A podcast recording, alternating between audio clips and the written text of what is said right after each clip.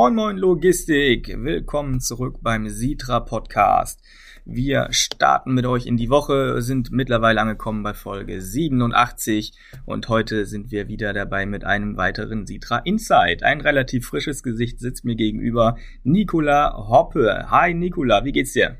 Hi. Ja, soweit alles gut, ne?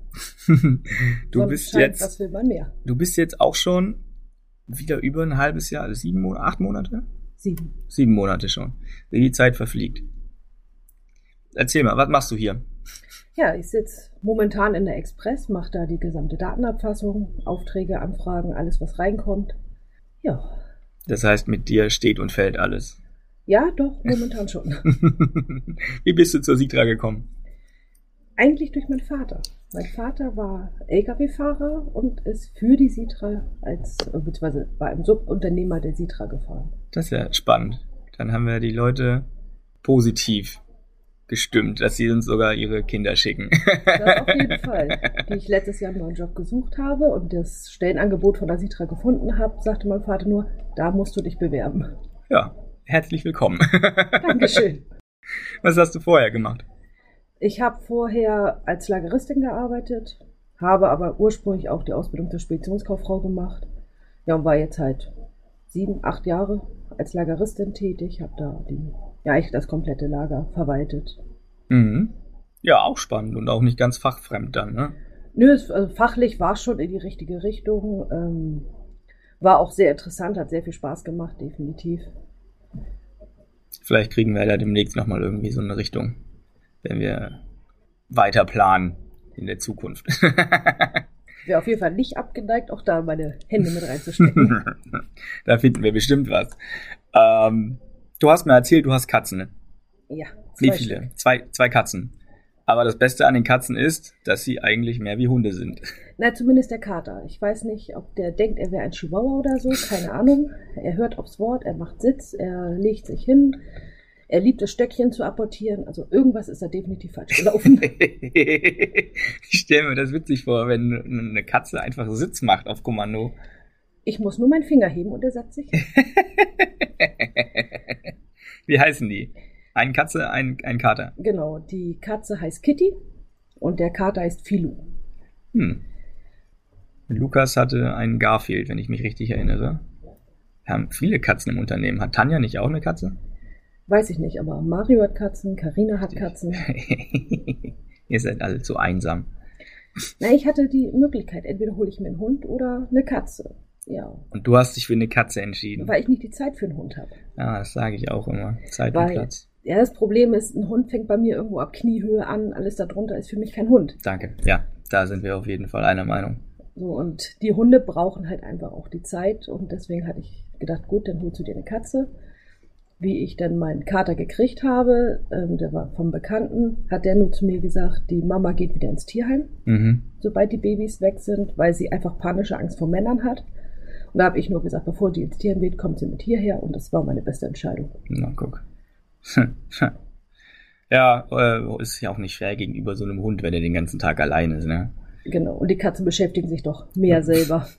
Den Katzen ist das egal, ob du da bist oder nicht. Solange morgens die Futterdose aufgeht, ist alles gut. Katzen, ja, ich weiß nicht, ob ich das schon mal so gesagt habe, aber Hunde sehen das so. Der Mensch umsorgt die Tiere, gibt ihnen Essen. Der Mensch muss also sowas wie Gott für den Hund sein. Katzen sehen das so. Der Mensch, der gibt mir Futter, der kümmert sich um mich. Ich muss Gott sein. Ja. ja, Katzen. Ich bin ja auch total der Hundemensch. Ich muss sagen, ich mag eigentlich alle Tiere. Meine Tochter möchte ja auch unbedingt noch irgendwie einen Hasen oder sowas haben und da habe ich dann aber doch Nein gesagt, weil Frühstück für meinen Kater muss nicht sein. Dein Kater würde das Kaninchen frühstücken? Er hat mir auch schon eine Schlange nach Haus gebracht, also so ist es ja nicht. Ein harter Hund, der Kater. Ja. Ein harter Hund. Halt, ich weiß noch nicht, wofür er sich hält, aber definitiv nicht für eine Katze. Irgendwas Raubtiermäßiges steckt da auf jeden Fall drin. Ja. Was machst du sonst in deiner Freizeit, wenn du nicht mit Katzen und Katern spielst? Ich bin halt viel mit meiner Tochter unterwegs, klar. Wie alt ist die? Meine Tochter ist jetzt 15. Na gut, aus dem Gröbsten schon fast raus, ne? Ja, doch, aber das größte Hobby von ihr ist leider Shoppen, was mein Geldbeutel nicht so toll findet. Ansonsten gehe ich noch zweimal die Woche tanzen. Tanzen? Ja. Standardtanz? Nein, Line Dance. Line Dance? Kann man da Björn nicht für begeistern? Keine Ahnung. Der ist ein Tänzer. Okay. Frag ihn mal, ob er mit dir Line Dance macht. Wo kann man denn hier, was heißt denn hier? Du kommst ja gar nicht direkt aus der Stadt, ne? Nein, ich tanze in Gesacht und äh, wohne auch da in der Nähe. Ist das dann so Line Dance Cowboy-mäßig? Genau, mit Cowboy-Hut, Cowboy-Stiefeln. Stark. ja, da kann ich mir Björn wirklich vorstellen. Fragen wir ihn nachher mal, ob er, ob er Bock hat, in Geestach Line Dance zu tanzen. ja, spannend. Das ist ja auch schon wieder ein Hobby, wo man, glaube ich, noch nicht drüber gesprochen hat. Oder weiß das hier schon irgendjemand, dass du Line Dance tanzen kannst? Nein, das weiß, glaube ich, keiner. ja. Noch. ja, ich habe so die Befürchtung, dass es jetzt bald ganz viele wissen. Mal gucken, wie viele denn den Podcast hören. ja. Mehr als bewerben können wir ihn nämlich nicht. Ähm, das heißt, acht Monate bei der Sitra. Was gefällt dir an äh, deinem Job am meisten? Also ich muss sagen, dass was mich hier sehr überrascht hat, ist das ganze Arbeitsklima, wie die Leute miteinander umgehen, aber auch wie die Chefetage überhaupt irgendwie die Leute alle auch mit einbezieht. Äh, ich meine, ich bin jetzt acht Monate hier, in der Zeit haben wir jetzt, glaube ich, zwei, drei, dreimal schon gegrillt. Wir haben, weiß ich, das war einfach so dieses, es ist überall Corona, alle halten Abstand und auf einmal kommt, hey, wir grillen zusammen. Das war für mich doch sehr überraschend, aber ich fand es halt auch gut, weil irgendwo so auch dieser Zusammenhalt dadurch gestärkt wurde. Und ja, ich bin halt auch ganz toll aufgenommen worden vom Team. Die sind alle super freundlich, super nett, haben mir unwahrscheinlich viel erzählt. Denn ich bin seit 20 Jahren aus der LKW-Spedition raus. Es ist doch so einiges, was da irgendwo in Vergessenheit geraten ist. Ja, ähm, das Gefühl hatte ich damals, was heißt damals, es ist ja auch nur wenige Monate länger als du. Ähm, man ist unglaublich schnell hier einfach angekommen. Ne? Ja. Und wir haben jetzt wirklich schon öfter gegrillt dieses Jahr, weil wir auch einfach schnell durchgeimpft waren und ständig testen, äh, da auf absolute Nummer sicher gehen und uns das dementsprechend auch mit bestem Gewissen irgendwie gönnen können. Und äh, jetzt sind wir ja auch seit letzter, vor, seit vorletzter Woche schon, haben wir Dienstag und Donnerstag die Anwesenheitstage wieder eingeführt, äh, an denen dann äh, alle im Büro sind und Dienstag und Donnerstag dann eben nicht mehr die Möglichkeit auf Homeoffice haben. Zumindest jetzt erstmal in der Anfangszeit, um einfach wieder zusammenzufinden, einfach wieder das Team in einem Raum zu haben, sodass die, die Kontakte wieder zusammenfinden und zusammenwachsen. Ja, es waren auch ganz viele Mitarbeiter dabei, die ich jetzt wirklich erst nach einem halben Jahr überhaupt kennengelernt ja. habe, weil die einfach im Homeoffice waren. Hm. Ich meine, ich finde es schön, weil irgendwo so ein Stück Normalität auch einfach wieder da ist. Ja. Ich meine, wir haben jetzt seit anderthalb Jahren dieses ganze Hin und Her mit Corona gehabt. Es ist einfach mal schön, auch so ein bisschen wieder den Alltag zu haben. Ja, das ist auch so wichtig, hat man nach dem ersten Grillen schon gemerkt einfach mal mit den Leuten gemütlich zusammenzusitzen und das alles irgendwie so den Anschein macht, es wäre wieder cool, alles in Ordnung. Ja. Was hat sich während Corona für dich geändert? Naja, mein Job hat sich definitiv geändert. Ansonsten eigentlich nicht viel. Musstest du dich sehr einschränken? Nein. Gar nicht, ne? Weil ich bin zwar vorsichtig geworden, halt auch, weil ich viel Kontakt zu meinen Eltern habe und mhm. ältere Menschen ja nun mal momentan nicht so sicher sind. Ähm, aber ansonsten habe ich eigentlich das gleiche gemacht wie vorher.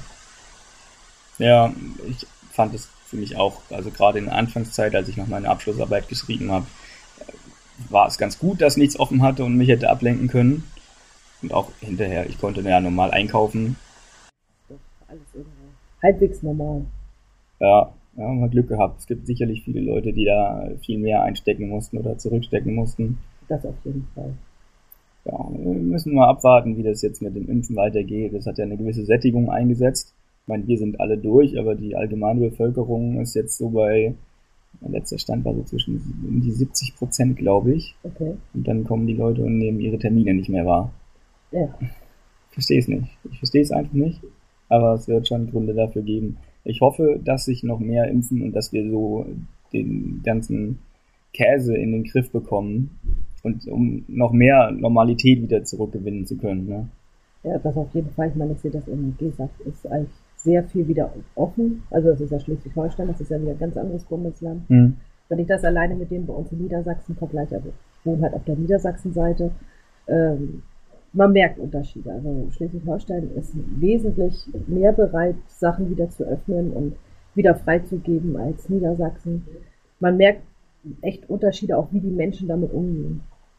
Ja, Schleswig-Holstein war so ein bisschen lockerer. Die waren auch äh, früher mit der Gastronomie wieder am Start, ne? Ja. Und viele aus Hamburg dann auch nach Schleswig-Holstein, um da mal wieder essen zu gehen.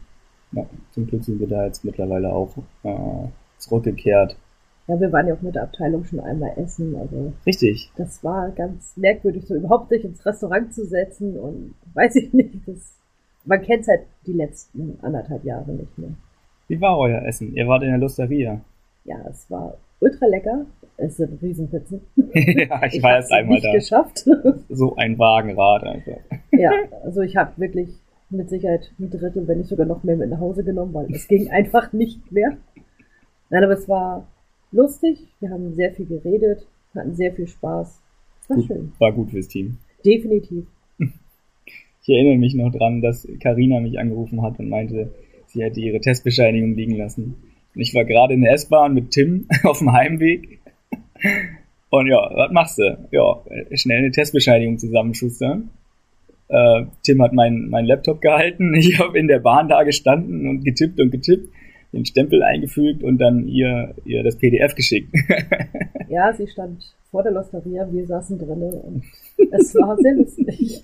Zum Glück hat das alles geklappt war ja auch richtig gut, dass wir dadurch, dass wir offizielle äh, Testpartner waren, dann auch die, diese Testbescheinigung ausstellen durften. Da haben einige von Gebrauch gemacht. Ob es am Anfang war es viele Leute, die zum Friseur wollten und ja ohne diese Bescheinigung nicht gehen konnten. Und äh, zum Sport, da brauchte man sie vor allem auch. Äh, Björn war auf dem Campingplatz und brauchte, brauchte die Bescheinigung. Okay. Ja, war gut, dass man da nicht immer zum Impfzentrum läuft, sondern an der Arbeit morgens sowieso getestet wurde. Das ist es. Überhaupt dieses, diese ganze Testerei, ich mal bis vor zwei, drei, vier Wochen, keine Ahnung, wurden wir ja noch täglich getestet. Ja. Ähm, das hast du in anderen Firmen halt einfach nicht, dass die auch so dahinterher sind, dass es den Mitarbeitern gut geht, dass alle gesund sind, dass sich hier nichts verbreitet.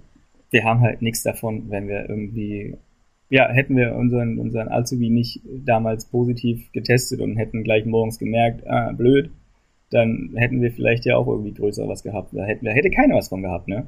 Nee, klar, aber trotzdem, ich höre es halt auch viel aus dem Bekanntenkreis, dass die wirklich so gerade so das Nötigste machen. Mhm. Und ansonsten ist jeder auf sich allein gestellt im Endeffekt. Und das ist schon irgendwo traurig, weil man verbringt so viel Zeit in der Firma.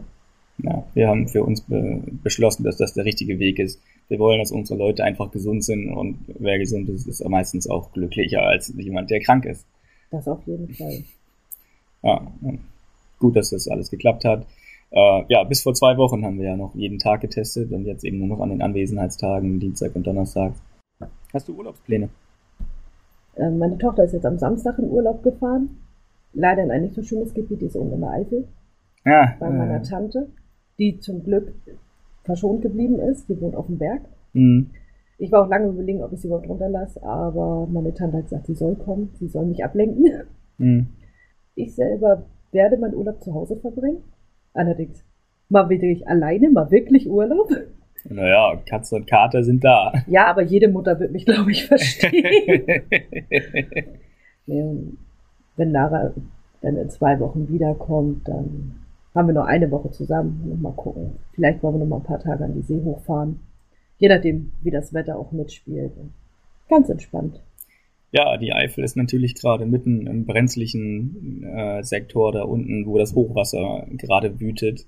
Ähm, schwierige Situation. Wir hatten das ja vor, ich weiß nicht, wie lange es jetzt her ist, aber das ist ja nicht das erste Hochwasser in Deutschland. Gerade in den 2000, Anfang 2000er war es irgendwann, ne? 2002. Ja. Das hatten wir nämlich bei uns zu Hause auf dem Parkplatz eine große LKW-Brücke stehen, wo wir die Sachen aus dem Keller reingeschmissen haben. Ich wohne direkt an der Elbe. Ah, schöne Straßen.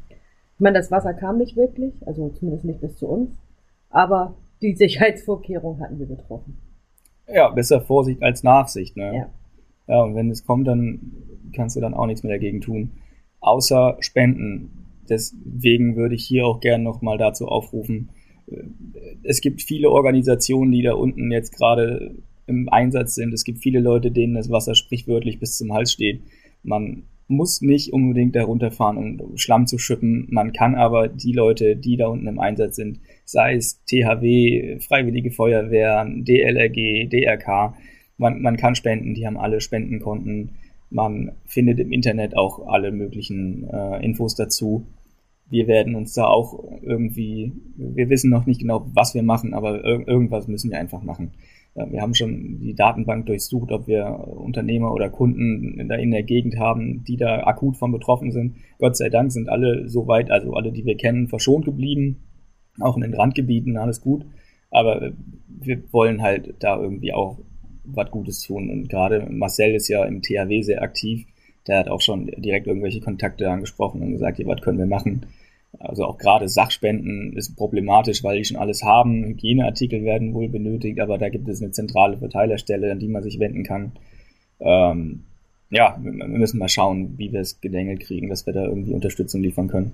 Momentan kann man den Leuten da oben leider nur mit Geld helfen, hm. denn die ganzen Häuser müssen wieder aufgebaut werden. Es sind, also gerade den, der Bereich Bad Münstereifel betrifft halt meine Familie sehr stark.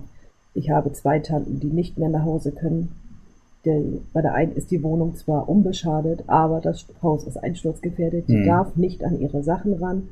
Ich meine, die sind alle zum Glück untergekommen. Es ist bei uns keiner verletzt aus der Familie. Aber wenn man selber betroffen ist, sieht man das alles ganz anders. Ja. Ich meine, ich gucke mir unwahrscheinlich viele Berichte momentan im Internet an, aber es ist nicht das, als wenn du es wirklich vor Ort siehst. Ja. Ich selber würde nicht runterfahren. Ich war am Überlegen, im Urlaub runterzufahren, einfach um zu helfen. Mhm.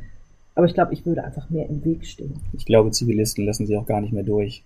Jein, wenn die Familie da ist, ja. Okay, also dürf, dürftest du tatsächlich sogar irgendwie noch ich hinter dürfte die noch runterfahren, ja.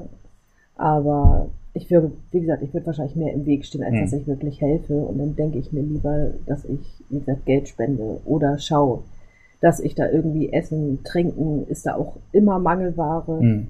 dass man da wirklich die Organisationen auch unterstützt, die da unten wirklich zugange sind. Ja. Wie gesagt, es gibt da irgendwie eine zentrale Verteilerstelle, die äh, kann, können einen dann informieren, was gerade gebraucht wird und wie man es da runterkriegt. Ja. Das ist alles ganz gut organisiert und deswegen denke ich, dass äh, die Hilfe, die benötigt wird, auch da ist oder da ankommt. Oder das hoffe ich zumindest es wird halt sehr lange dauern, bis da wieder irgendwas in Richtung Normalität geht. Mhm. Als wir hätten wir nicht mit Corona schon genug um die Ohren, ne? Ja. Aber hey, da unten gibt es sogar ein Impfzentrum, das jetzt mobil da angekarrt wurde. Na gut. Der Lichtstreifen am Horizont. ja, überleg mal, wenn du da Notunterkünfte hast, da ist auch nicht mehr viel mit Großabstand und Hygiene ist da auch schwierig da ist umso wichtiger, dass die Leute geimpft sind und getestet werden. Ne? Ja, es sind unten auch unwahrscheinlich viele Ärzte unterwegs, die mit Tetanus-Spritzen da durch die mhm. Gegend laufen, die von Tür zu Tür gehen. Also es ist die Hilfsbereitschaft von Deutschland finde ich unwahrscheinlich toll, mhm. was da alles läuft. Die ganzen Landwirte, die da rumfahren, das ist sagenhaft. Was da überhaupt in Gesamtdeutschland auch jetzt schon gesammelt wurde, wer alles da runtergefahren ist. Und zwar nicht nur, weil du musst darunter, sondern weil ich will darunter, ja. ich will helfen. Ja. Ich finde das unwahrscheinlich toll, was da wirklich alles schon getan wurde. Da sieht ja. man irgendwo doch, dass, die, dass Deutschland doch irgendwo zusammenhält, wenn wirklich was Schlimmes passiert. Ja. Ja, in solchen Situationen zeigt sich dann der wahre Kern äh, der Menschen und ich finde es auch immer wieder erstaunlich, dass doch so viele Freiwillige unterwegs sind. Freiwillige Feuerwehr, THW, die sind ja alle unbezahlt, die machen das einfach, weil sie es für richtig halten. Und das ist ja genau das, worauf es ankommt. Ne? Ja.